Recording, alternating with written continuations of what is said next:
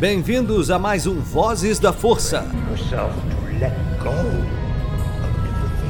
Junte-se à União Star Wars e viaje conosco em mais uma edição.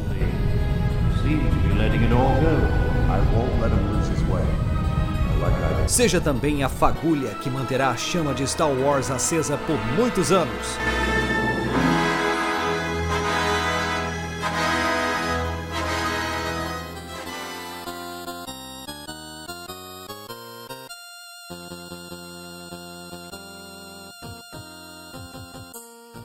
Seja muito bem-vindo, usuário da Força.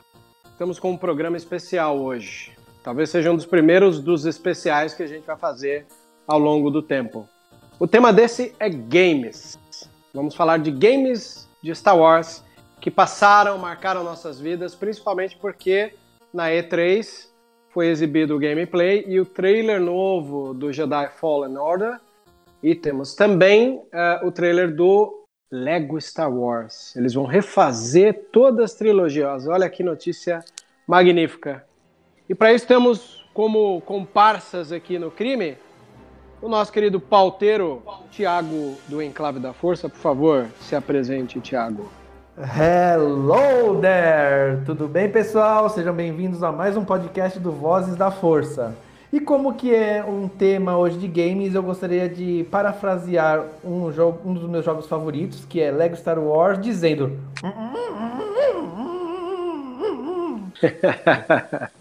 Bem lembrado. Temos também aqui mais um ilustre convidado, o nosso querido JP do Star Wars Storyteller. Fala aí, galerinha da Força, tudo bem com vocês? Que é o JP Storyteller. E hoje a gente vai estar aí falando de games que marcaram nossa vida e com certeza vai ser duas horas só falando sobre Kotor. E por último, dois convidados da mesma casa. Pois é, Star Wars Universe está aqui conosco com o Felipe Freire e o nosso querido Natan. Por favor, se apresentem, meus queridos. Uh, fala pessoal, aqui é o Natan. Como o Vebs falou, estou representando o Star Wars Universe e é muito bom estar aqui participando de mais um Vozes da Força. E eu devo dizer que eu estou ansioso para Fallen Order e esperando ansiosamente as gameplays para eu poder acompanhar esse jogo. e aí galera, aqui é Felipe do Star Wars Universe. É muito bom ter todos vocês aqui nos escutando novamente. É, a ansiedade define para a gente ter mais um jogo de Star Wars, é, um jogo single player que vai marcar essa, essa nossa geração, supostamente. Então, bora ver, né, se é tudo isso que nossas expectativas estão é, esperando. Eu vou perguntar para o nosso querido Natan, nosso menino de ouro que gosta aí de, de, de gravar podcast conosco. Natan, sim, adoro. Qual foi o primeiro jogo de Star Wars que você jogou na sua vida e você queira compartilhar conosco? Cara, o primeiro jogo de Star Wars que eu joguei foi o Star Wars Battlefront do PS2. Eu me lembro o dia exato. Eu tava em casa, eu tinha comprado, acabado de comprar um PlayStation e eu vi esse jogo assim na, na prateleira e eu, cara, eu acho que eu vou comprar. E me encantei do começo, cara porque o jogo é muito bom. Eu tenho até saudades é, deles hoje, porque é um jogo muito, muito bom. Naquela época você já jogava online ou só na campanha? Não, não. Só na campanha mesmo e local com meus primos, entendeu? Felipão, quer aproveitar e entrar no embalo e falar aí qual foi o primeiro jogo que você jogou e marcou a sua vida? Opa, com certeza. É, meu primeiro jogo foi, eu diria que, se minha memória não me falha, foi o Super Star Wars, o Império Contra-Ataca. É, Super Nintendinho, aquelas manhãs de domingo muito boas. é, e foi um jogo assim que, para ser sincero, eu ainda acho difícil até hoje. É uma coisa que os jogos de Super Nintendo antigamente faziam muito bem, que era ser desafiador e ao mesmo tempo ser muito bom é, pelo menos para uma audiência mais, é, mais nova, que é o que prendia. Eu tenho muitas memórias boas do jogo, assim, tipo, realmente era uma, era uma época, assim, que eu tava é, começando a me envolver com a, com a saga Star Wars também. Foi fantástico, simplesmente fantástico estar tá lutando com o Luke Skywalker por aí, saindo, derrubando os Wampas, é, com sabre de luz lá em Hoth, essas coisas, assim, é muito muito da hora. Ô, Tiagão, e você? Conta pra nós aí qual foi a sua jornada pessoal em jogos do Star Wars. Então, meu primeiro jogo foi Star Wars é, Rebel Assault 2 para PC. É, foi bem legal até porque eu foi um presente de um amigo do meu pai que também gostava de Star Wars, né? E meu pai fez um serviço de computador para ele lá e ele deu de presente é, é, o jogo, né? O Rebel Assault 2. E me apaixonei por aquele jogo, né? Não tem. Não é um jogo que tem sabres de luz, duelos, duelos de sabres Jedi versus Sith, nada. É mais os rebeldes contra o Império, então é mais um jogo de tiro de nave, né? E foi o primeiro jogo que eu joguei que me encantou nessa, nesse mundo gamer aí. Plataformas de PC. Sabe que eu tenho um pouco de inveja disso, mas a gente vai falar no decorrer do programa por que, que eu sinto certa inveja das pessoas que jogavam Star Wars em PC. Olha, o primeiro que eu joguei, é... eu tinha acho que 6, 7 anos por aí. Foi por lá 2010 foi é, Lego Star Wars de videogame, que é o, foi o primeiro Lego, é, foi o primeiro jogo de Lego baseado em filmes, nessa né? leva que o Lego tem de fazer jogos baseados em franquias famosas. Foi o primeiro jogo que eles fizeram, foi lá em 2005, que era das prequels, justamente do episódio 1, 2 e 3. Então era bem basicão, assim, comparando com os de hoje. Mas, cara, foi um jogo que me marcou muito porque eu estraguei o CD de tanto jogar no PS2. E era muito divertido, pelo menos eu acho, até hoje, se eu pegar e jogar, eu vou achar muito divertido. Tem muita gente que prefere o Complete Saga, que é o que tem o, a trilogia clássica e as prequels juntos lá no, no Lego, mas é um carinho mais por esse, só das prequels, porque era é mais nostalgia assim para mim. E tu andava pelo bar do Dexter também, que era que era ali meio que o checkpoint do jogo. E o legal, uma coisa que o Vebs não gosta nos jogos de Lego, mas eu adoro muito é os grunhidos, né? Hoje em dia o jogo de Lego é só é só traduzido e, e tem diálogos mesmo. Mas antigamente eu achava legal porque era só os grunhidos deles e era muito engraçado. Tenho saudade disso hoje em dia. Se eu não me engano, acho que alguém estava falando que talvez nesse novo Lego de Star Wars é, que vão remasterizar todos junto com a nova trilogia, pode ter grunhidos de volta. Ia ser muito da hora, porque muita gente curte, é uma, uma coisa nostálgica. Talvez o que me bateu tanto santo ali com os jogos do Lego seja o fato de que eu estava tão acostumado com os jogos mais adultos, quando chega um jogo de temática infantil, talvez ele não me pegasse tanto, mas me vi mudando de ideia em um momento aí de, de, de ócio né? Onde eu pude jogar com a namorada e as coisas funcionaram muito melhor do que o que eu tinha na memória, né? Bom, minha vez de me abrir com vocês. Acho que o primeiro jogo que eu joguei na minha vida, porque assim, embora eu tenha 43 anos, muita gente da minha idade pôde ter como seu primeiro console um Atari, um Odyssey, né? Era somente os mais abastados que podiam comprar um, um game, né? Pelo menos para minha realidade. O primeiro videogame que eu fui ter na minha vida foi o NES 8 bits. Lembro que o primeiro jogo que eu joguei do NES era Hora do Pesadelo, então era um jogo muito ruim assim, que o Fred Krueger vinha na sala, você tinha que driblar as coisas que ele fazia. Eu lembro que até depois saiu um jogo do Sexta-feira 13 e era praticamente quase a mesma coisa que o do Fred. Você caía no pesadelo, ele vinha, tinha que se livrar dele, acordar. Os jogos de 8 bits eu tenho uma memória muito assim saudosista, né?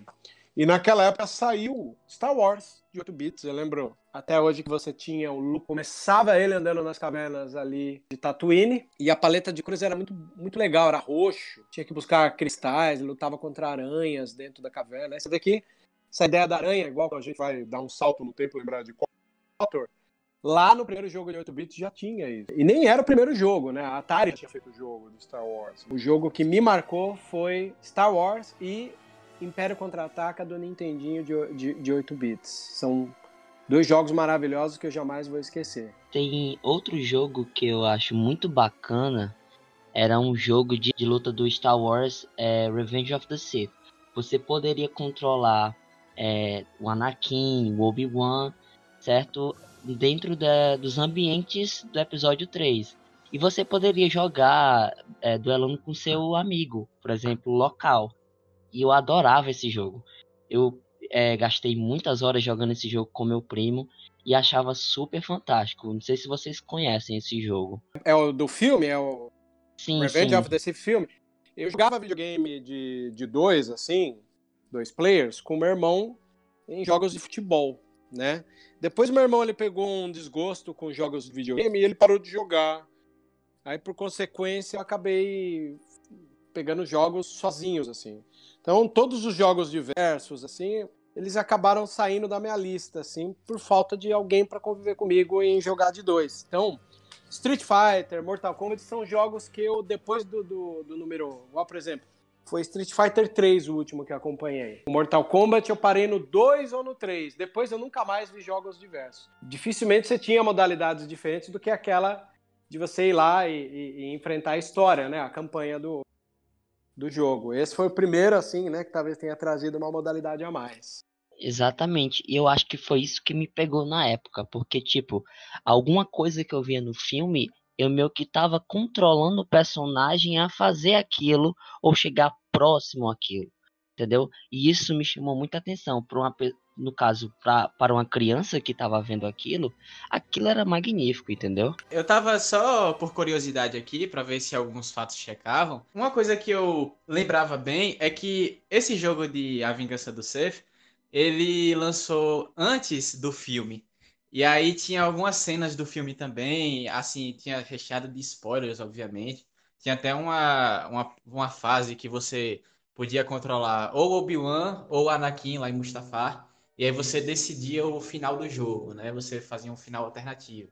Só que, é, só por, por efeito de, de informação, assim, de nossos ouvintes e para o restante do pessoal, é, A Vingança do Sith lançou aqui no Brasil é, dia 19 de maio de 2005 e o jogo 2 de abril de 2005. Tinha um espaço grande aí para a galera é, destrinchar algumas informações, ver algumas, algumas cenas que todo mundo tava esperando, sabe? Foi um ponto de venda muito alto, assim, para o jogo. Fora também de ter essas novas modalidades que estavam entrando em vigor ainda na época, mas ele, ele também era aquele prato cheio para quem tava esperando a conclusão né, da, da saga, assim, na época. Eu acho pertinente você lembrar dessa questão, porque entra até puxando aqui um assunto muito famosinho entre nós, que é o medo do spoiler, né?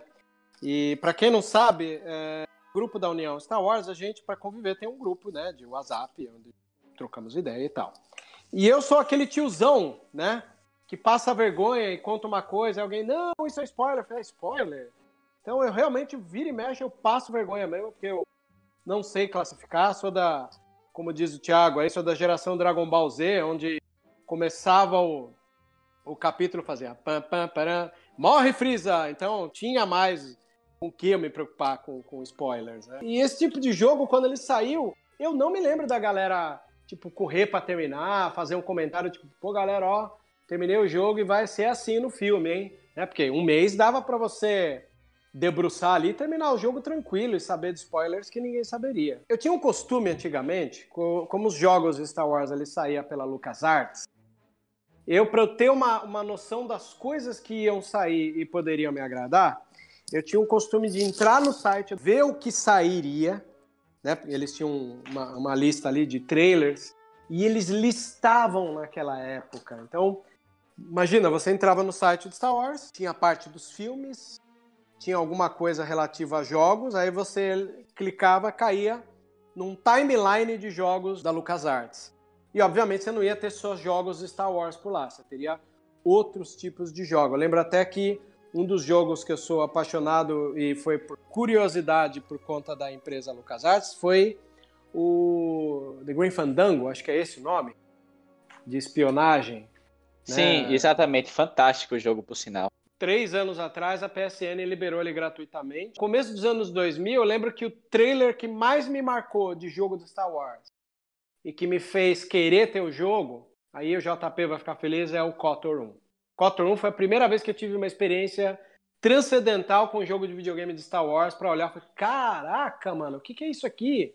Sabe, de de ficar tra transtornado e querer aquele jogo lá. Lembro da, das imagens da Ibon Hawk voando, então isso me marcou bastante. Foi um, talvez um, do, um dos jogos que tinha o trailer mais convincente. Bom, já que foi chamado na conversa, né, foi mencionado, então eu queria dizer minha opinião aqui, porque eu concordo com tudinho aí que o JP falou, tudo mais um pouco, né, com todas as conversas assim de amigo que a gente já teve. E, bom, é, eu não sei realmente expressar em, em, palavras o amor que eu tenho por, pela saga KOTOR, né, como muitas pessoas falam KOTOR de um jeito certo, talvez errado. Mas é, é, um, é uma saga fenomenal. Eu prefiro mil vezes o 2, mais por é, apreço, mais por trabalho, mais por, é, por discussões filosóficas que algumas vezes estavam, é, estavam faltando um pouco na, na, no universo Star Wars na época. Você tinha muito a divisão do preto, do branco, mas você não tinha aquele cinza, aquele meio, assim é, da questão de opiniões. E você tem é, a, a, a Kreia, por exemplo, que é uma personagem muito é, influente nessa, nessa filosofia assim de você estar quebrando certos paradigmas é, que foram apresentados para gente na época. E é uma coisa surpreendente, porque não sei se vocês sabem, se vocês interam nessa história, mas voltando um pouco ao que o JP falou, antigamente, é, no que o Kotor é, revolucionou, para a história tanto dos jogos quanto para Star Wars é que ele foi, se eu não me engano, o primeiro RPG a ter várias falas assim é, gravadas por atores e algumas vezes até profissionais mesmo. Por exemplo, você tinha o, o John Segan, né, que fez a voz do Kendros lá, que é o mesmo cara que também faz a voz do Dash Render em Shadows of the Empire. Então, é um cara assim que já tinha aquele histórico de, de, de voice act, né? Que tinha de dublador, no caso. E você também tem presença marcante, assim, de várias é, extensões de diálogos, de ramificações, de você estar tá seguindo por partes específicas para você é, liberar tais, tais conversas, ou então para você bloquear tais conversas. Então tem essa questão da ramificação. Assim, o decorrer do jogo mesmo que você, você tem na, na questão de história, na questão de enredo, a questão da preocupação em você ter um jogo polido, né? Que antigamente é, foi a BioWare que fez, a BioWare da antiga, no caso, que depois moveu para outro projeto delas. E aí, nesse meio tempo, a gente foi agraciado com o segundo da saga, o KOTOR 2, que ele foi entregue para Obsidian, Entertainment, a mesma que fez o Fallout New Vegas, para quem conhece. E eles tiveram esse prazo de nove meses para entregar o jogo, acho que até um pouco menos, na verdade. Mas eles fizeram o que puderam, deixaram arquivos de, de arquivos de sobra assim para o CD.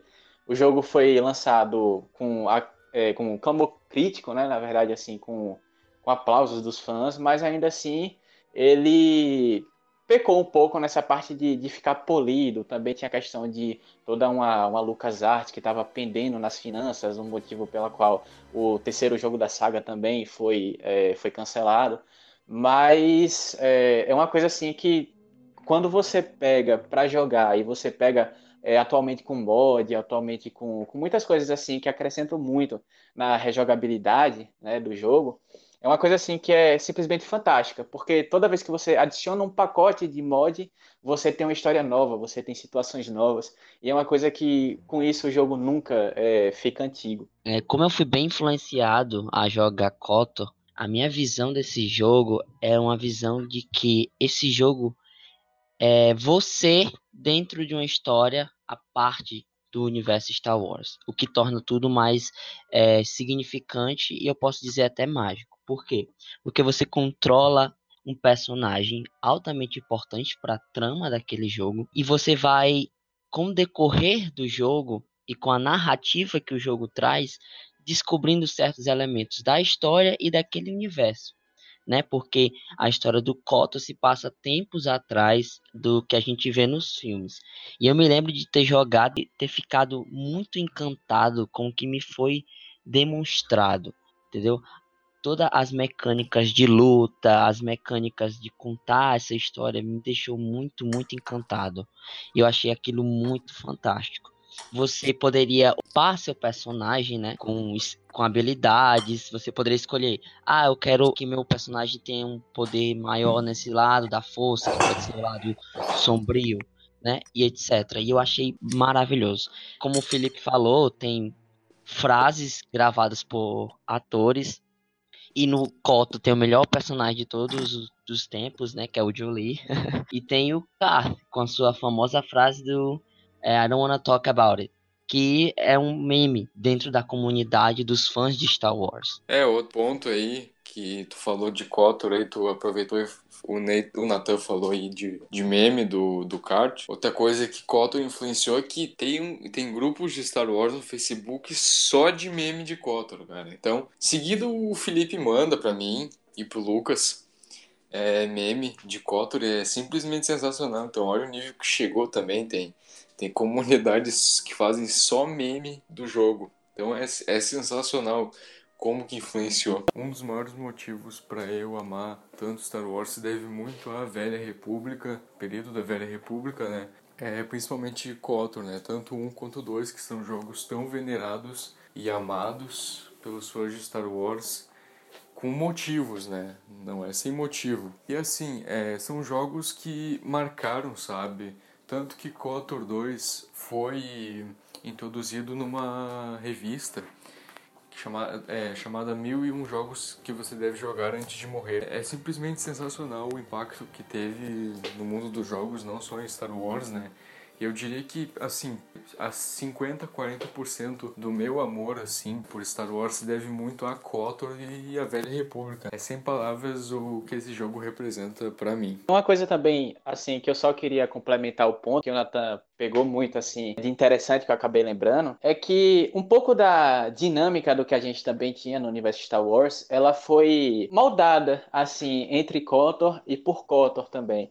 No caso, por exemplo, você tem toda, é, todo o aspecto assim de você ter o diretor criativo do projeto, que foi o, o Cassie Hudson, ele falou, ele teve a, a liberdade de criar um novo projeto da saga Star Wars. E aí ele falou, poxa, eu quero fazer com que eu volte 4 mil anos antes do primeiro filme, para eu poder ter essa liberdade, para qualquer coisinha aqui que eu mexer, qualquer dogma, qualquer coisa assim seja restrita ao nosso universo. E aí ele se juntou com a galera, com Joe Carpenter também, que é um ótimo escritor, fantástico escritor, que até continuou no, no processo de trabalhar é, com a BioWare depois. É, voltou para The Old Republic, voltou para é, o livro do Revan também, para completar seu personagem. Uma coisa assim que você também vê um pouco no 2, é, no segundo jogo, é que você tem toda aquela questão da da guerra, dos Jedi sendo generais. Você tem uma guerra contra um mal crescendo, um mal que talvez ainda esteja oculto, como foi nas guerras clônicas. Então você também traça esses paralelos bem legais assim com que é, é uma forma assim de você criar algo novo, mas ao mesmo tempo familiar que atraia muita gente e dizer, olha, eu já vi isso aqui, mas é de uma perspectiva diferente agora. É, mas agora vamos fazer o seguinte, gente. Vamos falar de outro melhor jogo que existe aí já criado, que é Star Wars Jedi Knight Jedi Academy. Na verdade, não é só o Jedi Academy, é a trilogia, né? Eu vou assumir para vocês que, embora pode ter saído uma caralhada de jogos depois de Star Wars, e vou puxar de novo, porque acabei não falando nada de KOTOR, mas eu acho que KOTOR, o, o Knights of Old Republic, ele é o Império Contra-Ataca dos jogos Star Wars, porque ele tem um elemento de surpresa igual. Essa coisa de você assistir o filme eu sou seu pai. Fala, o quê? Mas o quê, né? Aí você vai jogar o e lá pelas tantas você descobre o que aconteceu.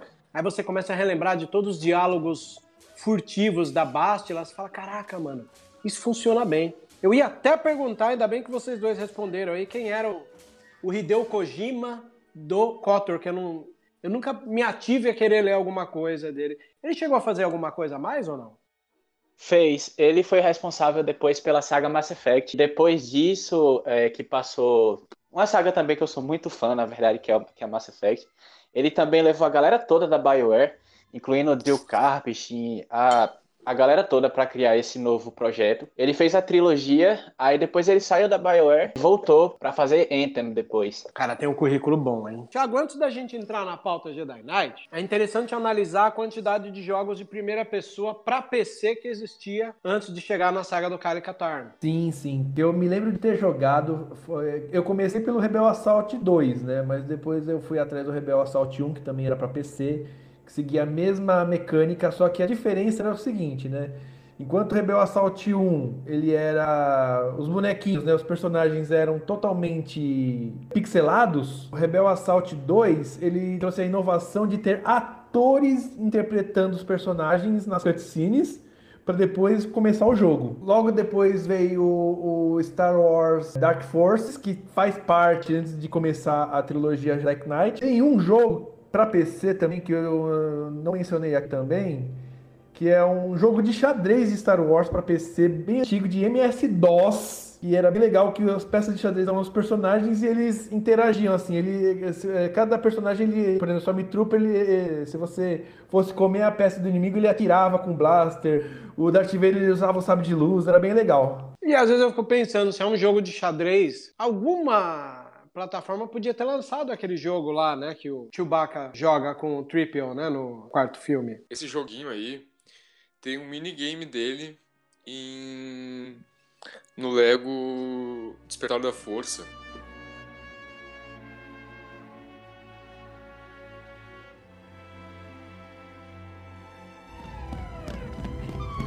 Make sure you secure the airlock and prepare the escape pods.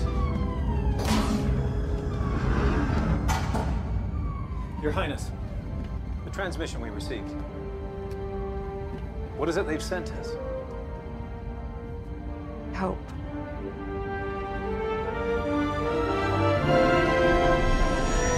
Além dos jogos de PC, a gente tinha alguns jogos, porque assim, Thiago ele lembrou bem, o Rebel Assault ele foi um jogo que começou a ter as plataformas compartilhadas, né? Você tinha para PC e para PlayStation 1, se eu não me engano. E ali a gente começou a conhecer o universo Kaya Katarn. De fato, eu lembro até do, do, do planeta Narshada, né? Que é um planeta que muita gente cobra que seja legitimado pelos filmes. E outros vilões, né?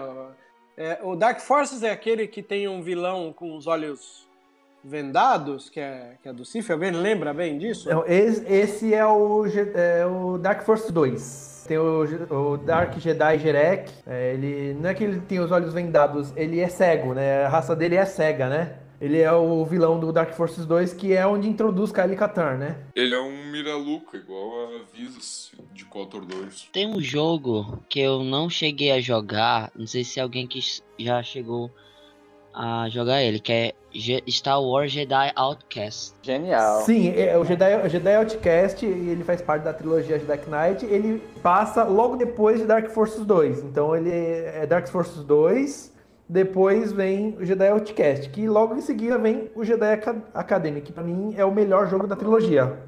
Mas só um adendo aqui rapidinho, só uma pergunta também. Como é que é chamado de trilogia se a gente tem é, a gente tem Dark Forces 1, Dark Forces 2 Outcast e Jedi Academy. Eu tô Porque correto nessa seguinte, contagem? É, ou... é, Star Wars Dark Forces é um jogo. Depois vem Star Wars Jedi Knight Dark Forces 2. Depois Star Wars Jedi Knight Jedi Outcast. Depois Star Wars Jedi Knight Jedi Academy. Então o Dark Forces 1 não faz parte, é, apesar de é, ter uma ligação, não faz parte da trilogia Jedi Knight. Ah, entendi. Agora, agora tudo ficou claro. Uma das coisas que eu tenho uma boa memória, talvez seja do, do Academy mesmo, quando eles estão em Avin 4 e o Luke comenta para os alunos dele que ele sente um distúrbio na força, aí o cara Catar vira ah, já vi você de novo com essa conversinha.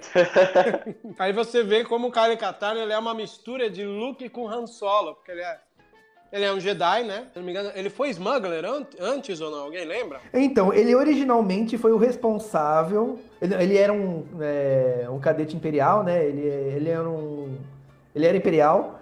Depois ele foi para a rebelião e ele foi responsável pela, é, pela captura dos planos da Estrela da Morte, da primeira Estrela da Morte. Então, antes de Rogue One, ele era conhecido como o cara responsável por ter pego os planos da Estrela da Morte. Olha a responsa do personagem. Bacana, não sabia disso não. O Felipe Freire ele comentou que um dos jogos que, que foi o primeiro que ele jogou foi o Super Contra-Ataca ou o Super Star O Wars? Super Império Contra-Ataca, isso. Ó, como eu passei pela fase Nintendinho e depois eu fui pra fase Super Nintendo, que tem a trilogia, né? Tem tanto Super Star Wars, Super Império Contra-Ataque e Super Retorno de Jedi. São os jogos mais difíceis até hoje. Eu lembro tempos atrás aí, coisa de oito anos atrás, é, quer ver pessoa que era mesa. Mas oito anos atrás eu fui querer jogar em emulador. Gente, eu não consegui passar do primeiro chefe. De tão louco que é essa, essa questão da dinâmica dos jogos antes e como é hoje em dia. Ah, eu acho que eu já cheguei a jogar esse jogo, eu também não consigo jogar ele a um certo ponto pela questão da dificuldade. Uma das coisas brilhantes que os jogos do Super Nintendo tinha era uma boa trilha sonora. Posso até citar outros jogos fora da franquia de Star Wars, como por exemplo Castlevania 4. A trilha sonora ela tinha uma edição que favorecia a narrativa do jogo. Era uma trilha reeditada do John Williams quando você morria, quando você ganhava mais, quando você passava de fase, quando você ganhava de um subchefe. Talvez isso seja um dos detalhes mais marcantes do- dos jogos do Super Nintendo. É genial tocar nesse ponto também da, da trilha sonora e tudo, porque, pelo que eu me lembro, poucos jogos dialogavam, assim, realmente. Eu acho que até hoje, assim, tem um certo modelo, assim, que é um pouco difícil de se superar na questão de trilha sonora. Alguns fazem trilha sonora muito boas, outros acabam sendo esquecidos.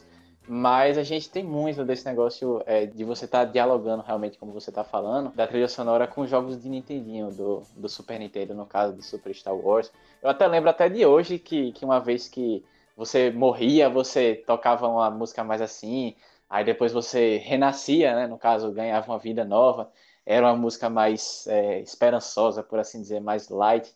Era bem, bem legal, assim. É um certo senso de nostalgia, não sei, me parece muito, muito familiar aquela trilha sonora. E como eu falei, uma nostalgia de você estar lembrando daqueles tempos de você estar com o seu Super Nintendo, de você estar ligado na sua televisão, de você estar jogando, né, aquele tal, passando daquela tal fase, ou morrendo de novo e de novo para tal boss e, re- e resetando, né, é, o seu console, ou assoprando a fita também. É uma coisa assim que traz muita, muita lembrança. Tocando já nesse assunto da trilha sonora e também trazendo logo um pouco a questão do Jedi Fallen Order, eu, quando tava vendo a gameplay e um pouco o trailer, eu até que gostei um pouco da trilha sonora que ele trouxe. Lembra um pouco ali a trilha sonora de John Williams, de Star Wars mesmo, entendeu? E eu achei isso interessante, porque nem todos os jogos de Star Wars têm uma trilha sonora tão boa como vocês já falaram. E uma coisa que eu sempre entendi é que Star Wars é altamente ligado com trilha sonora, né?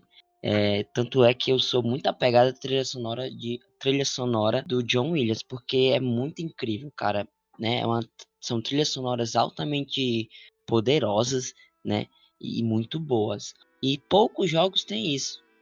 Mas é, o Jedi Fallen Order ele me chamou a atenção por ter um, um fiapo desse, dessa trilha sonora do.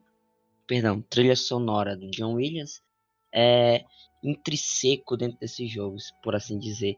Né? Uma coisa que eu, particularmente, não percebi tanto no, no jogo do Force Unleashed.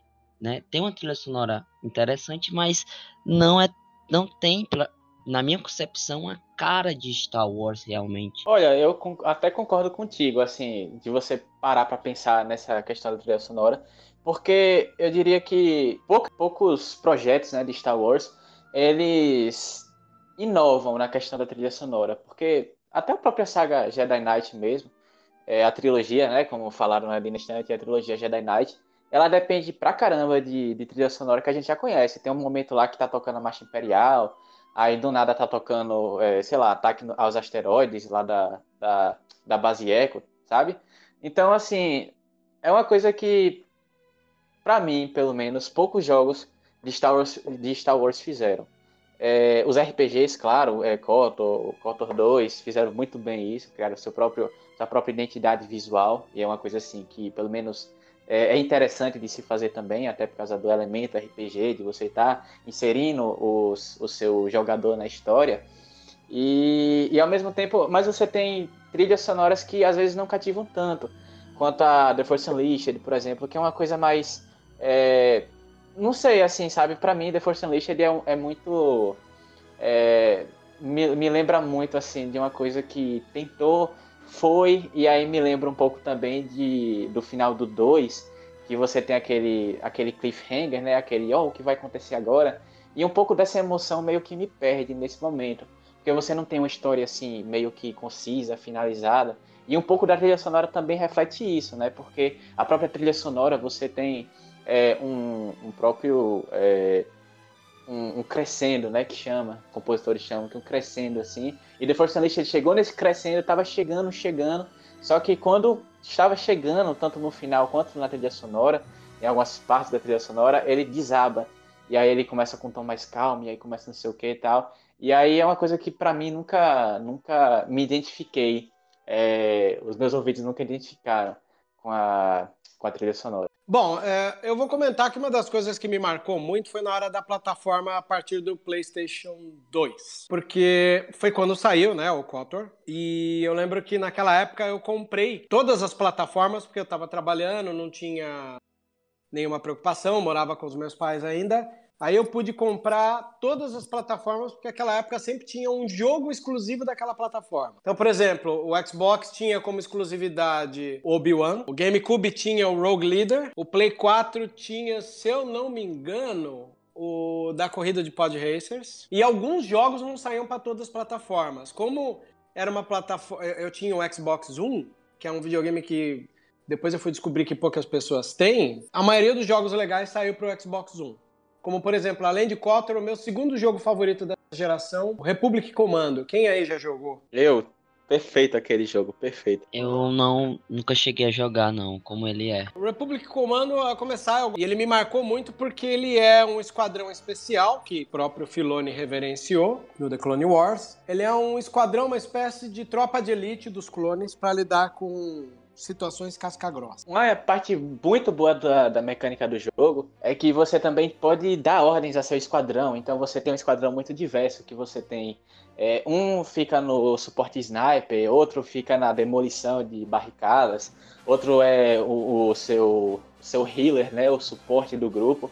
E é uma coisa assim, um gameplay muito, muito é, bom de se jogar. E eu confesso também que eu ainda apanho para esse jogo até hoje, na dificuldade moderada, porque é uma coisa assim que é bem, bem interessante de, de, de, se ver, que, que reflete um pouco na realidade, entre aspas, de Star Wars, é que os comandos, né, os comandos eram, eram clones que pensavam mais taticamente, é, que ficavam com ordens de esquadrão ao invés de, de entrar em confronto direto. E às vezes o jogo até penalizava você por estar tá entrando em conflito direto, por não estar tá analisando o cenário, o combate, a situação antes de entrar em confronto contra os droids. Eu lembro que todas as espécies de droids da, da Trade Federation que a gente via no desenho animado, antes do desenho The Clone Wars já existia ali naquele jogo. Como por exemplo, tem os droids bobalhões e tem os, os droids bobalhões especiais, que são aqueles que têm uma dobra mais grossa, óleos, entendeu? Esses aí eram mais difíceis, era que a gente chamava de elite, né? E tinham super Battle Droids. Esses, quando chegava,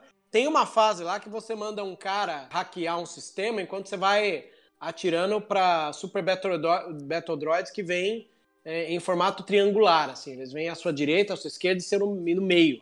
Você tinha que ficar sentando o rail lá até que o cara abrisse a porta. Era uma das coisas mais legais. Além de que você ordenava os clones, do tipo, vai lá, clone, é, abra, abra o caminho, ou fique a postos, ou procura um, um, um, tanque de Bacta. Gente, era sensacional. Acho que talvez depois de KOTOR, dessa geração, foi o melhor jogo de Star Wars que eu já vi.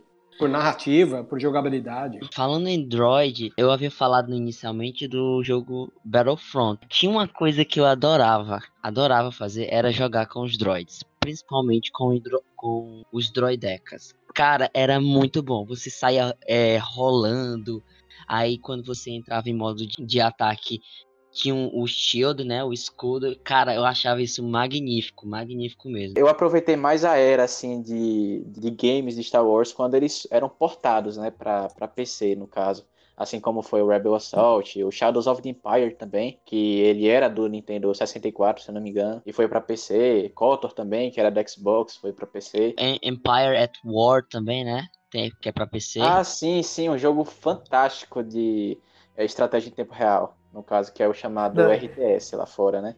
É, e um que você tá, você tá falando dos, dos portes, né? Um que eu adorava jogar do Nintendo 64, que também teve porte pra PC, foi Star Wars Episódio 1 Racer. Eu adorava aquele jogo. Ah, sim, sim. Estão fazendo até um mod pra isso, né? Que estão jogando é, o jogo na engine da Unreal Engine 4, né? Que é a nova engine lá. É. Que, Ó, que eu é o falo- jogo ó, bonitão e tudo.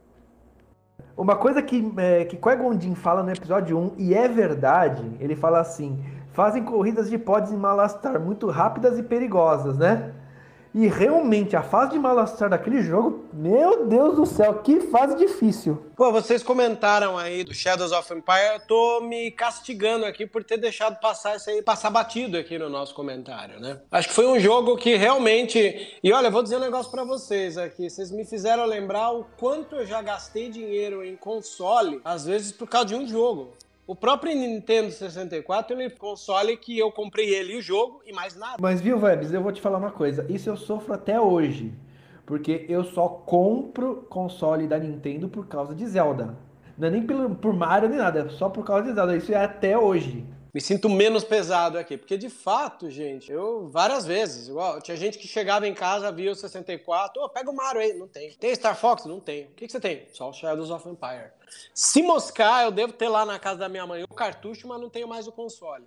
De tão irônico que o destino é. Zé Fogo, Star Wars sempre foi uma coisa que me fez gastar muito na vida. Vamos pra geração Play 3 e, e Xbox 360? Bom, eu não posso falar muito dessa geração aí, porque. Nem eu. Como, como que eu nunca. Eu não, nunca joguei Play 3 e Xbox, então vou estar por fora. Apesar de eu poder comentar alguma coisinha ou outra se for algum jogo que teve porte pra PC, né? Teve porte pra Wii. O jogo que veio na, na linha do 360 e do PS3 foi o Wii. Então, o que que teve pra Wii que foi legal? Star. Wars The Force Unleashed. Exato. Força, exato. chegamos aí nessa franquia. Mas se eu não me engano, no Wii tinha uma modificação no The Force Unleashed. Eu não sei se era gráfica, mas Tinha, tinha uma eu sei que tinha. Tinha uma modificação gráfica e eu lembro perfeitamente, não sei se é a versão de Xbox ou a versão de Play, que logo na primeira fase, o Starkiller ele vai fugir de caminho, ele pula e você tem que com o Starkiller desviar enquanto ele tá caindo, né? Isso, isso. Então, essa parte da fase não tem no Wii. Ele já começa já embaixo lá em caminho e você tem que sair de caminho. Poxa. Pois é, eu acho que é, essa foi as modificações. Eu acho que o Wii não suportava essa É. Outra, parte. outra coisa que tem de modificação é, por exemplo, na, na primeira fase que você controla o Vader, quando o Vader desce lá em Kashyyyk e ele fala com o Imperial lá, eu não lembro agora também se foi no PlayStation ou no Xbox, mas ele fala com um Stormtrooper, um Clone Trooper, né? Hum. É, já no Wii ele fala com um oficial do Império. Não, não entendi muito bem na época o porquê dessas modificações. Talvez seja pela questão do porte gráfico que o Wii não tinha pra poder ter essas cenas. Não, não sei. Eu, a- eu acho até que um pouco de assim, de dizer, olha, vamos inovar, vamos fazer alguma coisa, porque eu lembro que o The Force Unleashed, eu jogava, o primeiro pelo menos, né? Eu jogava no Play 2. Então, depois, assim, era uma mecânica totalmente diferente. Pelo menos depois que eu peguei no PC, é, foi uma coisa que o port do PS3 e do Xbox também fizeram, que seguiram a linha do PC. Eles são totalmente diferentes do jogo que eu jogava no Play 2 é, graficamente, da mecânica também, de você tá até tendo as outras cuts- cutscenes e tal. É, tem até uma, uma cutscene, a famosa cutscene, né, que todo mundo cita, quando a gente tá falando do Starkiller, o grande protagonista do jogo, que é quando ele derruba o Star Destroyer, né, na hora que ele quebra os motores lá do Star Destroyer. No PlayStation 2, essa cena é totalmente, tipo, é realmente uma cena, é cinemático, só. Mas no Play 3, no Xbox e no PC, você realmente controla o Starkiller e você tenta desviar de uma horda de caças que está vindo e de Stormtroopers também. é, e você tem que derrubar manualmente o Star Destroyer. É uma coisa assim que não me agradou muito, né, particularmente falando. Você nota que parece ser assim um pulo também na, na, na tecnologia possível, né? Que eles falaram assim, poxa, a gente não dava pra fazer isso no Play 2, mas bora tentar fazer no 3, bora tá é, inovando de uma certa forma para que a galera ainda compre, né? Porque naquela época não tinha muita questão de você estar dizendo, ah, vamos remasterizar um jogo, é, vamos é, fazer não sei o que. Não, antigamente a galera realmente parece que buscava novos jogos, novas coisas assim. E o, Playsta e o Force Unleashed, como chegou nessa fase de transição do Play 2 para o Play 3 e teve que ser lançado para as duas, as duas plataformas, no caso, eu acho que ele tem um pouco desse fardo em si, né? Desse fardo de você estar tá, é, tirando muito de uma edição, botando na outra, tirando muito do potencial técnico do PlayStation e botando em outra. Sim, e eu, agora puxando um pouco a sardinha pro meu lado, por mais que o The Force Unleashed da versão de Wii tenha caído um pouco na qualidade gráfica, nós temos a inovação de usar o Wii Remote para controlar o sabre de luz e o Nunchuck para controlar a força. Então foi uma grande inovação na época que você podia usar o, o Wii Remote para fazer os movimentos de sabre de luz. Convenhamos, não é só em jogo de Star Wars que o Nunchuck e o Remote vinha a seu favor. Que a coisa mais legal do que jogar o Dragon Ball fazendo os movimentos dos próprios personagens para tirar raio. Exatamente. E o legal também tinha é, do, um acessório do Wii que era um sabre de luz que você encaixava o remote, aí tinha uma luzinha que acendia o sabre de luz para você poder jogar o Force Unleashed. Saiu um Jedi Academy, que era do Clone Wars, né? Pra você treinar sabre de luz. Eu nunca vi esse jogo na minha vida. E eu, quando. Até recentemente, para quem não sabe, o Thiago me emprestou um recarregador de controles do Wii. Que eu comprei numa promoçãozinha por causa desse jogo. Mas nunca consegui baixar esse jogo. Olha, cara, eu nunca tinha ouvido falar, tô sabendo agora. Pois é. É um jogo que saiu. Eu lembro que tinha saído para Wii esse, os Force Unleashed, os Legos e aquele Clone Wars, que é um jogo engessadaço, horrível. Foi o pior jogo de Star Wars que eu vi na minha vida. Uh, Star Wars Clone Wars para Wii é horrível. O Republic Heroes, né? Isso, Exatamente. Que o, que o Marcos adora. Aí, Marcos, eu ia falar disso agora. Aí, Marcos, se estiver ouvindo aí, ó, um salve aí pra você. É, verdade, o Marcos adora esse jogo mesmo. Eu ia, eu ia aproveitar esse momento, na verdade, de estar tá falando tão bem dos jogos, e aí eu ia pular pro Republic Heroes, né? E aí eu ia falar que o jogo nunca joguei assim, quer dizer, nunca joguei por mais de 15 minutos, mas o Marcos adora, então eu ia mandar um salve para ele, só que acho que vocês estragaram um pouco aí a, a animação do Marcos agora por Gente, eu vou falar uma coisa, eu consigo assistir mais tempo o Holiday Special do que jogar esse jogo. nossa, nossa. Ei, mas é, só pra quem não acaba não, tipo, conhecendo, por assim dizer, é, caso não tenha pego a referência, mas o Marcos, ele é quem, quem criou, né, o Star Wars Universe e tal, então sim, é sim. realmente um salve aqui para ele, porque sem ele a gente não, não, estaria aqui, né, então vale essa lembrança grandiosa aí pra ele. não, vou dar uma meia culpa. As fases que você andava atirando com os clones é a melhor coisa que o jogo tem. E não tô falando isso porque eu sou fã de clone, mas é que o jogo fica mais solto quando você é, é clone lá. Quando você é, é Jedi, parece que você, ao pular, vai cair na. Não tem aquela coisa da plataforma com o erro de você cair fora. Parece que ele tem espaços físicos que ele, ou ele cai ali ou ele cai aqui. Só isso. Você só tem duas opções de jogo. Isso que ingessa um pouco ele. E quando você joga utilizando um clone, a coisa vai ficar mais solta. Funciona mais. Bom, dentro das plataformas de Cube e Play 2, tem um outro jogo que eu acho maravilhoso que é Jungle Fat Bounty Hunter. Quem aqui já jogou? Tem ele para Cube, tem ele para Play 2. E, gente, embora é um jogo que passou batido, é um dos outros que tem uma das histórias mais incríveis, que infelizmente foi apagado com o novo canon, que é da onde surgiu a Slave One, mostra da, da próprio Count Doku contratando o Django. Então, vale muito a pena jogar. Sim, sim, concordo. Eu já joguei ele é muito bom mesmo, tanto como jogabilidade quanto história. Um jogo que eu adorava também era o Disney Infinity, que você comprava os bonequinhos para poder jogar as fases e tinha o Disney Infinity Star Wars, né? Que então você comprava os personagens, colocava na base e tinha as fases tanto da Sim, verdade. Tanto da trilogia clássica quanto da trilogia prequel e também da sequel. É... Sempre tive vontade de jogar esse jogo. E é muito legal. A jogabilidade e a história é muito legal também. Eu acho que ele foi um grande, assim, concorrente dos Lego. O Lego, ele era aquele jogo infantil, descompromissado que você não precisava... Você vai chamar uns amigos para passar o final de semana na sua casa e você vai jogar videogame com eles, geralmente você entrega um controle de Play 4, a galera olha e fala, Katsu, quanto botão. E o jogo como Lego, ele, ele é simples, ele vai, né? O Infinity, ele tinha essa vantagem Né? Ele era um jogo para competir com o Lego, simples também, os bonequinhos eram todos enfeites. Talvez seja as action figures de enfeite mais lindas que eu já vi, de pintura e tal. Pra vocês terem uma ideia, a Soul Katano, se você coloca ela de qualquer lugar que você estiver, parece que ela tá olhando para você, tipo a Mona Lisa.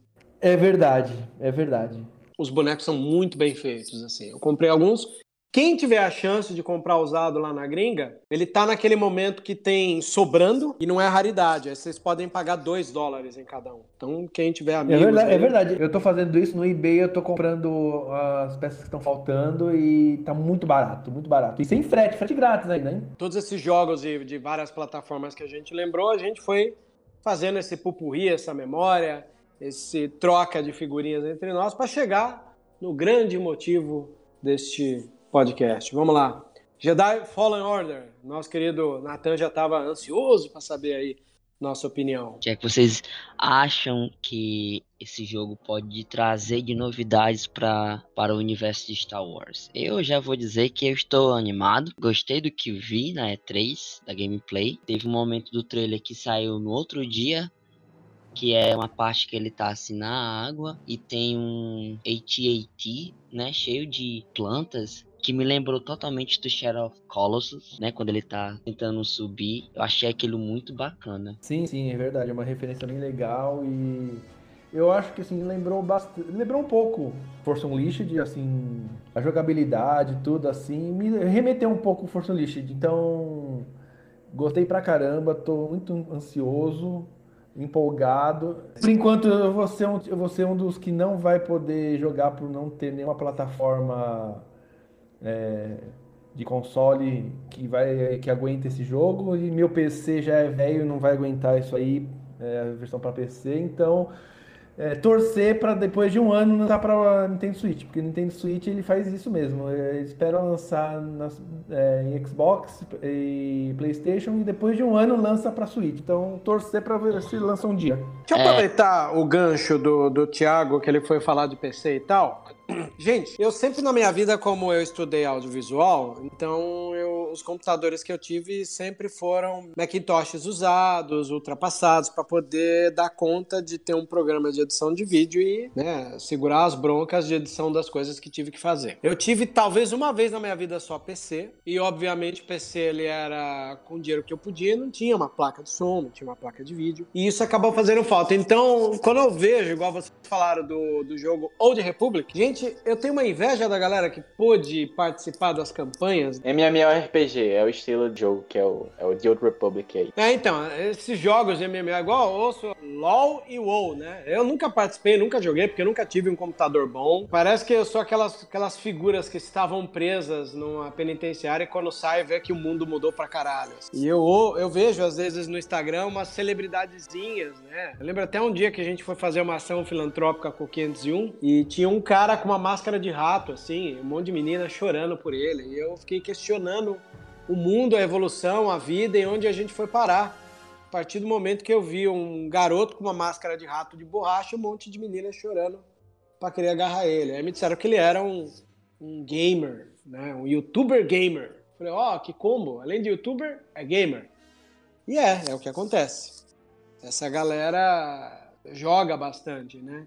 Então, para eles, o universo de WoW, LoL, LoL, LoL e WoW mesmo, né? World of Warcraft e League of Legends, é isso, né? É uma coisa que está longe da minha realidade. Talvez, se existissem celebridades que jogavam Old Republic, se eu fosse um pouco mais jovem, eu ia tentar ser uma web celebridade, Mas... é, youtuber que tenha jogado é, Old Republic. É que não tinha pra Mac, Mas né? viu, mas viu, Vebs, nós temos aqui uma celebridade que joga The Old Republic. Por favor. Está aqui com a gente, conversando com a gente, o JP. Sim, Oi, verdade. JP. Conta aí pra nós aí como é que foi esse universo. Eu queria saber como, como foi o universo do MMO aí. Como era essa, essa coisa de você ver atualizações do jogo, o número de pessoas presentes. Se hoje, eu, por exemplo, eu quiser comprar um, um notebook qualquer nota que aguenta o jogo para entrar no clima do jogo, ele ainda funciona? Como é que é?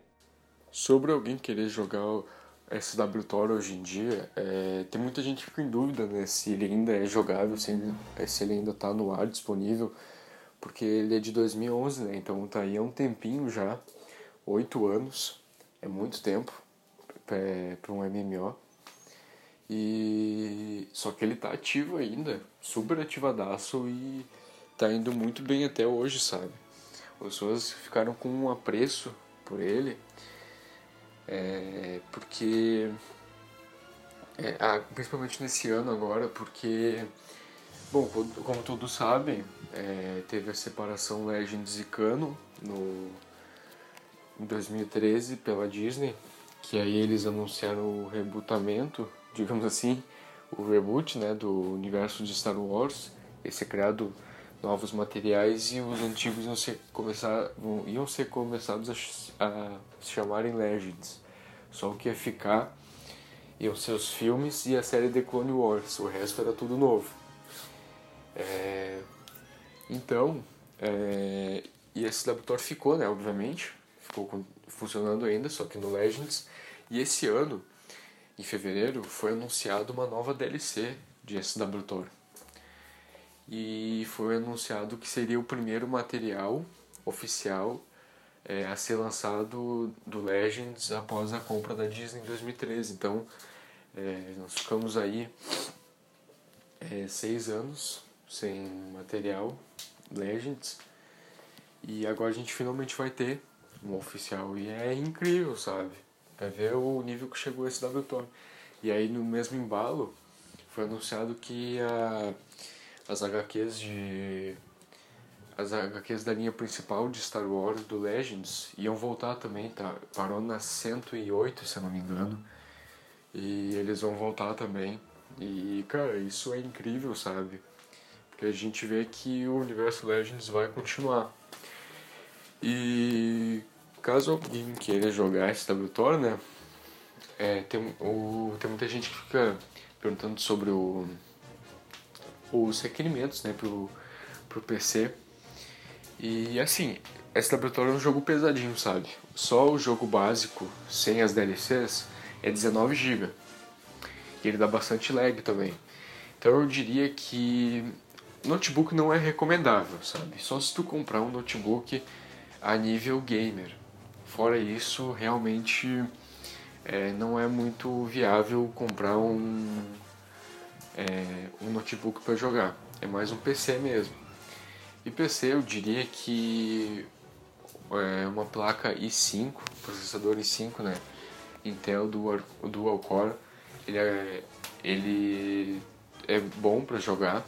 Na verdade, abaixo de 3 não é indicado jogar, porque senão pode dar muito lag e, e travar muito. É... Bom, memória HD é, é irrelevante, é 500 GB, 1 tera, tanto faz, né? Ótimo dos dois jeitos. É, Giga RAM eu diria que no mínimo 8, porque com 8 GB RAM ele já dá uma travadinha, só que não é tanto. Então eu diria que 8 é razoável para jogar. Abaixo disso é muito ruim. E é, acho que esses seriam os requisitos normais pro, pro jogo.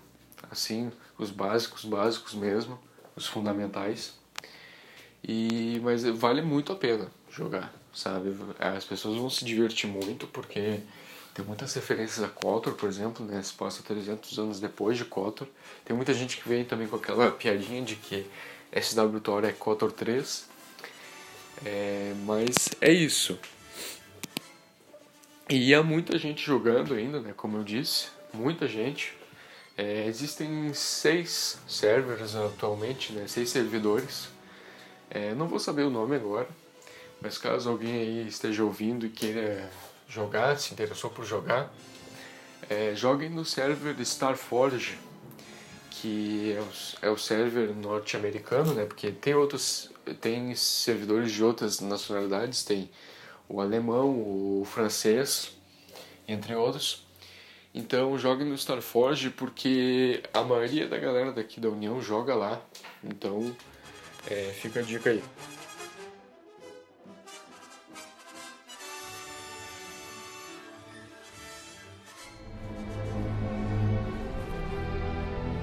You were the chosen one. It was said that you would destroy this and not join them. Bring balance to the Force, not leave it in darkness!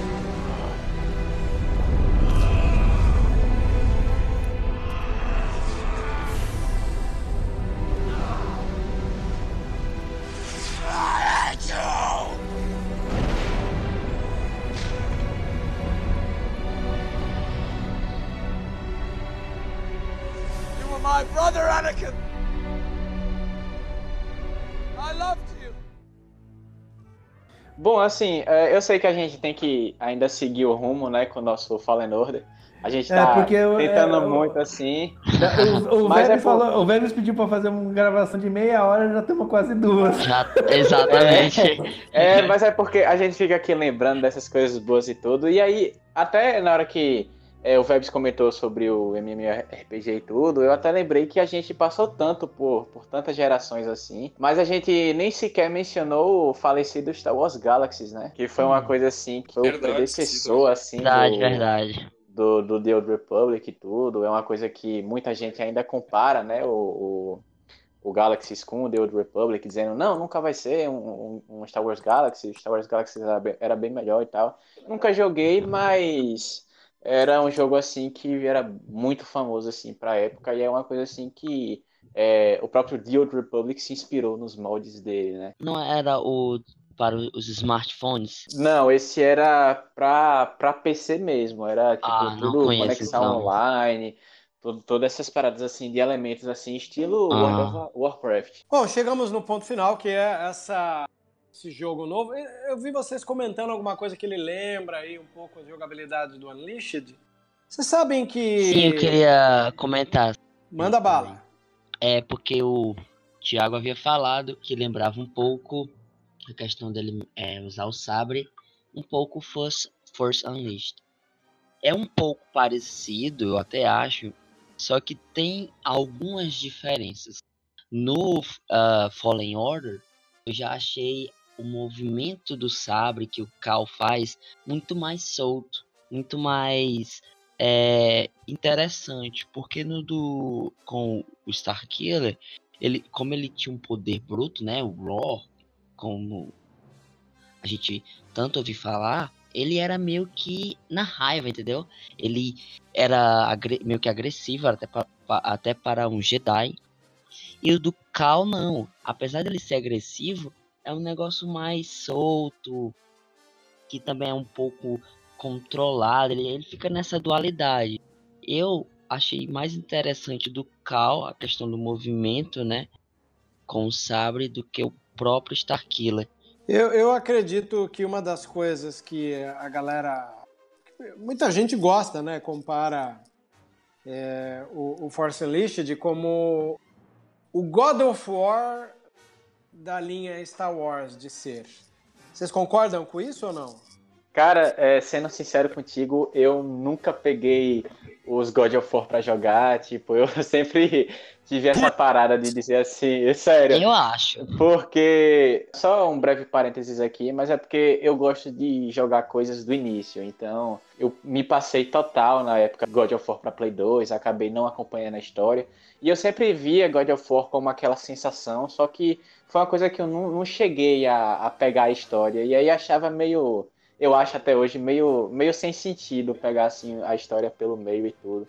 Aí até hoje eu tô, te- tô correndo atrás de algumas coisas pra para corrigir esses, esses erros do passado, né? Sobre esse negócio de God of War, de Star Wars aí, parafraseando a filósofa global, eu não sou capaz de opinar. É, porque eu joguei o God of War, embora eu não ache esse jogo tudo isso que todo mundo fala. Olha, tem muita gente que. É, como que se diz? É, que venera o The Force Unleashed, mas. é, eu nunca entendi muito bem o porquê. Na verdade, eu acho que eu sei porquê. É por conta de que ele é o jogo mais acessível, digamos assim, é, de Star Wars, porque. é, ele tem para Xbox, ele tem para PlayStation 2, para PlayStation 3. Então foi o jogo e quando ele jogou, esses consoles estavam em alta, então é o jogo que a galera mais jogava. Então não é, é diferente de KOTOR, por exemplo, que só lançou para PC e Xbox. É mais famoso inclusive no PC, né? Porque é um RPG, etc. Por isso que no Xbox não deu muito certo. Fora outras limitações também de design e de capacitação. Eu acho ele um jogo muito superestimado, assim como o próprio Starkiller, né, protagonista do jogo. E eu já digo que eu tô muito ansioso também para Fallen Order, porque ele demonstra ter um potencial grande, é, tem tudo para conquistar os fãs, porque ao mesmo tempo que mistura a era imperial, que é uma era muito amada pelos fãs, também mistura é, a força e o Jedi, né? E vai ser muito interessante porque a gente vai controlar um Jedi durante a Ordem 66, sabe? Vai ser algo bem inusitado, vai ser bem legal. A gente nunca tinha tido nada assim até então. Quando eu vi a gameplay que lançou, eu achei bem interessante porque me lembrou é, bastante a mecânica de movimentação e etc. de Príncipe da Pérsia e Uncharted. E Assassin's Creed também, sabe?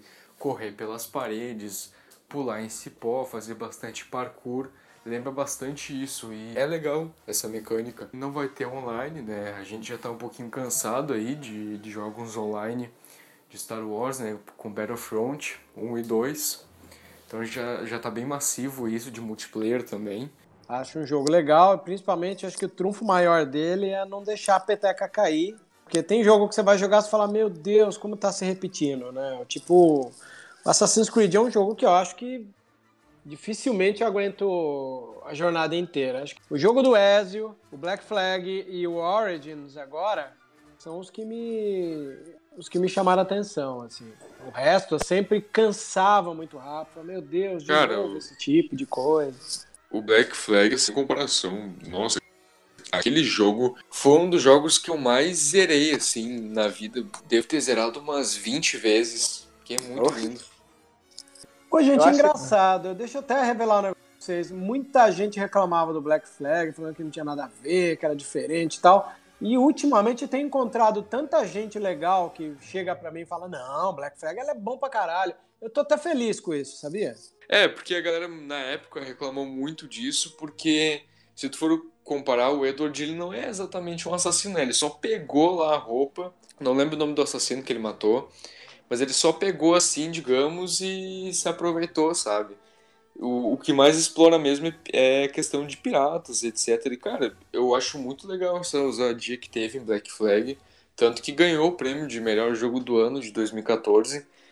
E, bah, é sensacional aquele jogo, o que mais ousou, assim, entre todos os Assassin's Creed que mais fugiu assim do, da zona de conforto e ficou sensacional, tanto que é o, o, o Assassin's Creed preferido de muita gente que eu conheço. E é bom até falar assim dessa questão da zona de conforto, porque é a questão que JP falou, que algumas coisas são muito. É, e o que o Webs também falou, que deixar. Não deixar cair a peteca, no caso, né? E eu senti um pouco na, nessa, nessa gameplay, né? Que foi da, da E3, né, do evento lá da, da EA Play, no caso, da conferência, eu senti que eles estão meio que um pouco seguros demais, sabe? Eu não notei nada de tão surpreendente assim no gameplay do jogo, é, por assim dizer.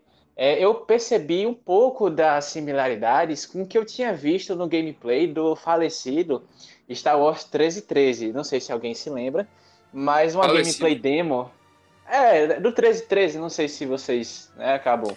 Ah, não sei eu se lembro, é... eu lembro. Era então, a periferia ex... de Coruscant, né, cara? Exato, exato. Aí, tipo, foi uma coisa que não foi continuada, né? Justamente porque a produção do jogo não foi continuada por causa da, da compra, né? Dessa transição da Disney e a, e a própria compra dos direitos de Star Wars.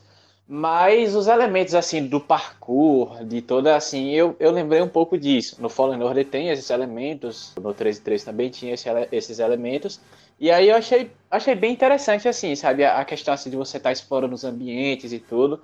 Mas um pouquinho, assim, da gameplay me pareceu um pouco estranha. Não sei se foi porque eu tô vendo, é, como eles falaram, uma... Uma...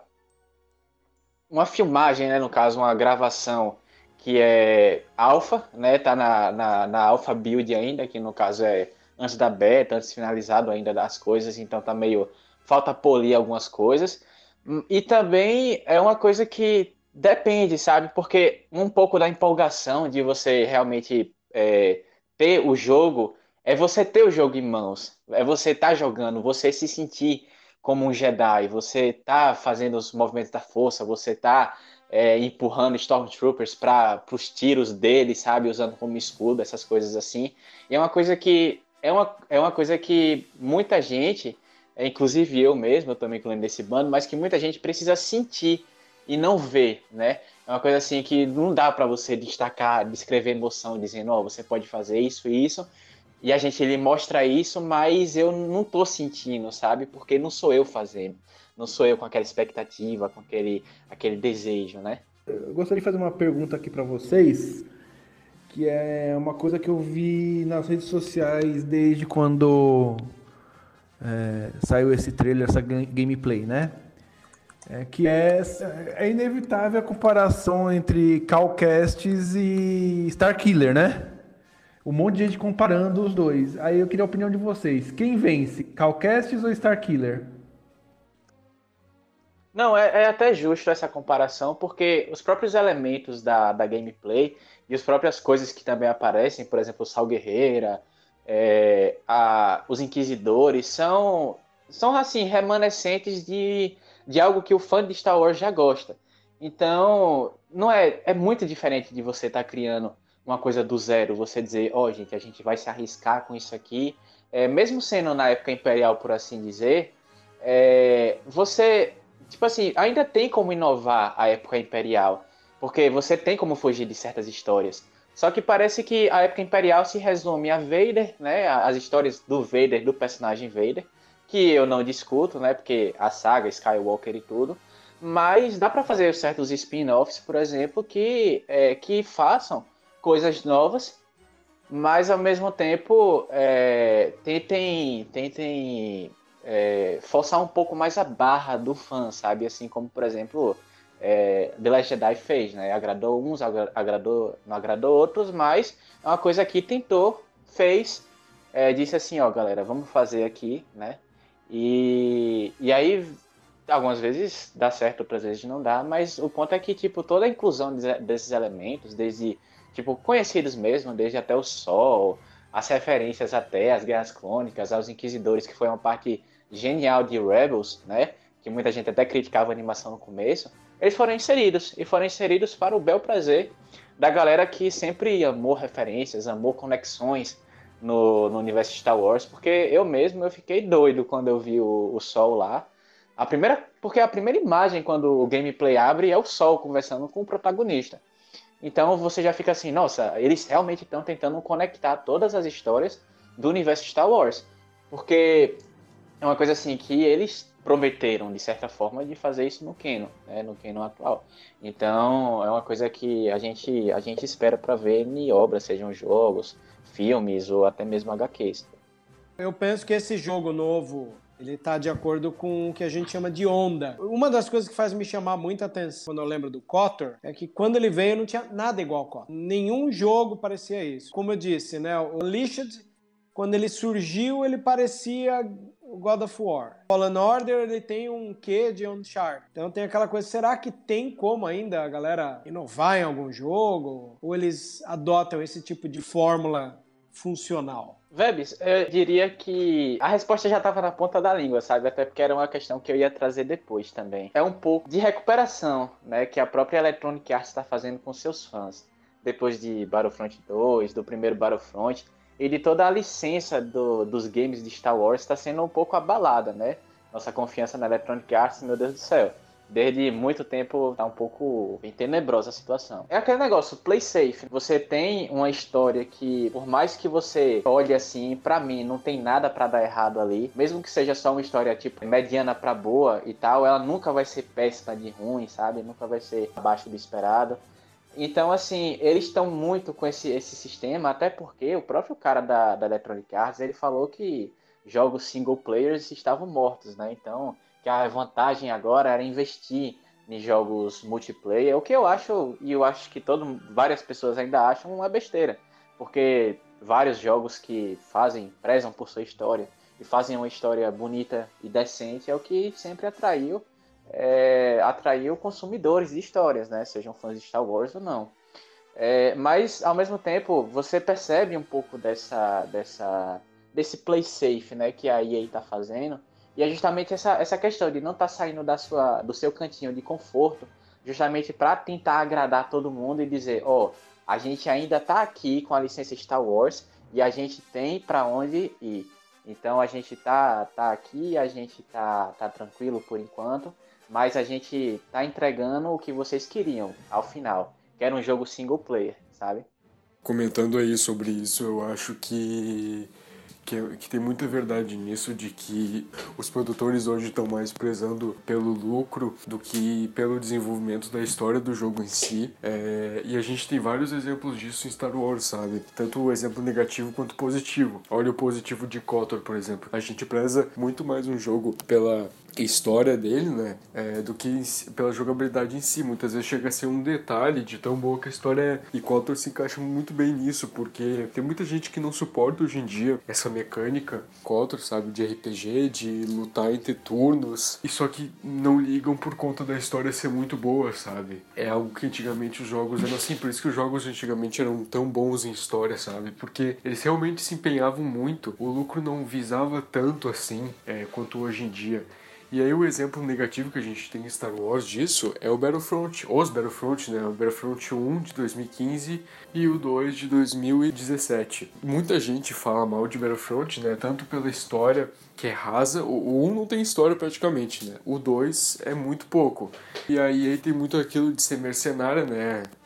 É a fama dela agora de ser mercenária por conta das inúmeras DLCs que ela lança. E antes de Battlefront 2 lançar, ela tinha prometido que não havia, não ia ter microtransações no jogo, compras nele e DLCs, e chegou lá e teve, sabe? Igual a um. A gente já tá meio que de saco cheio disso, sabe? De Star Wars. Não de saco cheio de Star Wars, mas estamos de saco cheio em Star Wars de jogos assim, sabe? Multiplayer também a gente tá um pouco enjoado. E agora vem Fallen Order, que só vai ter single e não vai ter online, modo online. Então a gente fica muito ansioso por conta disso, sabe? Parece que dessa vez eles finalmente vão querer acertar. É, só diz, eu só digo uma coisa, viu?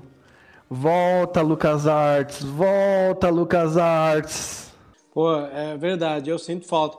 Essa coisa do, do, do da EA ter tomado conta e às vezes não dá conta, me chama muita atenção, porque igual Poxa, o Battlefront, eles, os dois são jogos lindos, gráficos maravilhosos, mas vazios. Igual, eu prefiro jogar o Lego, que eu peguei gosto agora para jogar, do que jogar Battlefront, porque aquela coisa, jogar online, um jogo que não tem campanha, não tem mistério, a mim não me vale a pena. Não sei para vocês, a mim não vale nem um pouquinho a pena. É um tempo gasto, né? Eu fiquei tão feliz tipo... daquele pouquinho de campanha que teve no Battlefront 2 com a Aidenverse, que quando eu vi que era pouquinho, eu fiquei um pouco chateado. Assim. Podia pois ter mais. é. Tipo, a campanha é, primeiramente parece uma coisa muito bacana. E assim, se você parar pra pensar, é realmente boa, mas ficou com aquele gostinho de quero mais. E não foi uma campanha, na minha concepção, é, bem trabalhada. Entendeu? Poderia ter sido muito mais interessante do que o que foi repassado pra gente, certo? E eu espero que o novo jogo do Fallen Order vá por um caminho diferente, entendeu? De certa forma foi uma enganação o que eles trouxeram de campanha do Battlefront. Ele falava que a gente iria controlar uma pessoa do Império e a gente ia ver como realmente seria a guerra na visão de um soldado do Império. Aí na metade do jogo a mulher vira um rebelde, entendeu? Eu pelo menos achei um pouco decepcionante isso. É, que nem no meu caso, eu prefiro mil vezes um jogo pixelado, mas que tem uma história, do que um jogo com gráficos ultra mega 4K e sem história nenhuma. Pensa comigo, eu lembro quando a, a empresa que faz o Destiny, ela sofreu também com, com o lançamento do primeiro Destiny. Só que como eles têm esse negócio de você criar um conteúdo e você baixar esse conteúdo, eles salvaram o Destiny. Destiny foi salvo justamente por conta disso. É, a galera foi lá e conseguiu dar um upgrade na situação. Você jogava online? Jogava, mas tinha história dentro do online. O multiplayer dele te permite jogar em turma, da campanha, e ainda assim ser um jogo extremamente envolvente, que é o que eu senti falta. E uma coisa também que até você mesmo comentou, da questão de você tá até preferindo um Lego do que jogos assim maciços online mesmo, até faz sentido, porque é uma coisa que você tem comunicação com quem você está jogando. É uma coisa que você sabe para onde o outro vai, quais são as estratégias que você tem que desenvolver, sabe? É a mesma coisa de um de um co-op local, por exemplo. É assim, é, com Lego até, até um pouco menos, sabe? Porque não é um jogo tão estratégico, por assim dizer. Mas eu acho que o Battlefront sofre um pouco disso, até por você não ter muita essa interação online, você não ter, é, sabe? Você não ter assim, você só ter o visual bonito mesmo, porque até a própria consistência assim de história você tem uma hora a Rey lutando contra o Darth Vader, o Yoda lutando contra o Darth Maul. Tipo, é alguma uhum. coisa bonita? É, só que, sabe, fica um pouco assim meio. Hum, sabe, será que. Será que é realmente isso que é o futuro dos jogos hoje em dia? Um pouco assim que não tá muito pressando pela história, uma coisa que tá muito só. É, microtransações, Electronic Arts, Electronic Arts, multiplayer. E justamente, sabe, até a própria premissa assim de Fallen Order quando, ela foi anunci... quando ele foi anunciado, a galera já falou assim: ó, oh, galera, a gente não tá trabalhando com multiplayer. O jogo é estritamente single player e a gente promete muitas horas de conteúdo. Já foi assim a cartada pra galera jogar. E aí eu até me lembro bem dessa questão aí de, de Fallen Order, porque ele foi anunciado bem discretamente da E3 ano passado, que foi o cara lá, o, o Vicente Zampella, né, que é o, o produtor do jogo, falou assim, ó, oh, galera, a gente tá trabalhando no jogo de Star Wars, mas a gente não pode mostrar muito. Falou, valeu, pronto, o nome é Jedi Fallen Order. Aí ficamos um ano assim nesse negócio, a EA na época tava tentando recuperar o Preju, né, que foi o Battlefront 2, adicionando conteúdo de guerras clônicas e tal. Você tem essa cartada assim, sabe, ó, a gente não vai jogar, não vai botar jogos online, não vai botar jogos online, já pra ter realmente aquela, aquele resgate da, da galera, de dizer assim, ó, a gente tá fazendo esse jogo aqui, é single player para vocês, viu, gente? Só por interar a informação aqui, caso alguém não saiba, vocês não saibam e tudo, caros Quem tá tá cuidando né? do Fallen Order é a Respawn Entertainment. A Respawn ela é a mesma produtora que fez os dois Titanfalls. Pelo que eu ouvi dizer, não, não sou, não fui muito inteirado nisso. Na parte do Titanfall, a Respawn ele é um estúdio que tem muita liberdade sob o banner da EA. Então, pressão assim de estúdio, da, do caso no estúdio em si, pela Electronic Arts, pode não acontecer nesse, nessa questão.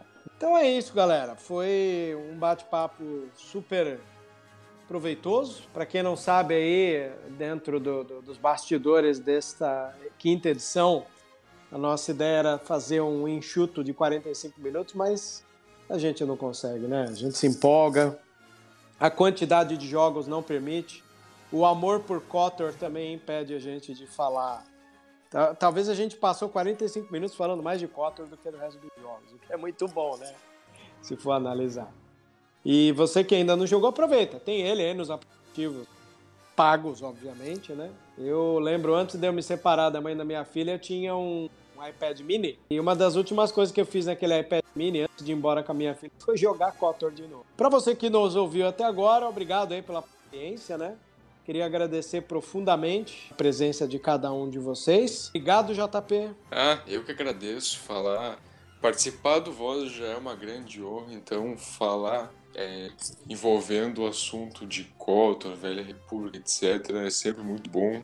Sempre agradeço muito o carinho aqui pela, pelo convite. Então, muito obrigado e valeu por ti que ouviu até agora. Obrigado, maravilha. Quero agradecer o nosso querido pauteiro Tiago por ter dado a injeção de ânimo da gente gravar esse hoje. Em meio ao caos da semana e final de semestre, o cara conseguiu, com seu bom humor, nos contagiar com a vontade de gravar essa quinta edição. Obrigado, Thiago. É eu que agradeço, Vebs, agradeço todo mundo que ouviu a gente e desculpa que hoje não teve piadinha lá pra ser nossa. Amém. Acho que, na verdade, é proporcional. A presença da IAPS aqui puxa a veia casa aberta do, do, do Thiago. Sim. Filipão, obrigado tá, por ter participado aí com a gente mais uma vez. Super interessante ter vocês aqui junto conosco. Eu que agradeço, sério. é, é uma coisa assim que a gente é, precisa repetir mais vezes, sabe? Porque esses podcasts estão sendo minha salvação, realmente, dessa assim conturbada faculdade, né? Conturbada realidade também, que é um pouquinho da de meu escape, né? Uma coisa assim de reunir amigos distantes, né? Amigos distantes, justamente pela distância mesmo, quilométrica, literal, então. Mas é muito bom conversar com vocês sempre, sempre assuntos muito bons e que fluem, né? Fluem muito bem aqui. Porque se a gente for parar para todo mundo um ano de férias aí e dizer, ó, oh, bora falar de Star Wars, todo mundo tem conteúdo pra caramba e tá fluindo pra caramba desde sempre. Então, brigadão, galera, foi muito bom o papo de hoje e até a próxima. E quero agradecer por último das pessoas que demonstrou aí dentro dos grupos a felicidade dos dias de podcast, então termino e finalizo você por último. Natan, obrigado aí por ter participado e também, junto ao Thiago, ter dado uma injeção de ânimo a todo mundo para poder participar e bater um papo sobre isso. Eu que agradeço, obrigado novamente pelo espaço cedido e dizer, como todo mundo falou, foi uma conversa muito boa. É uma forma de escape, como o Felipe falou, da, dessa vida corrida, né, que a gente tem.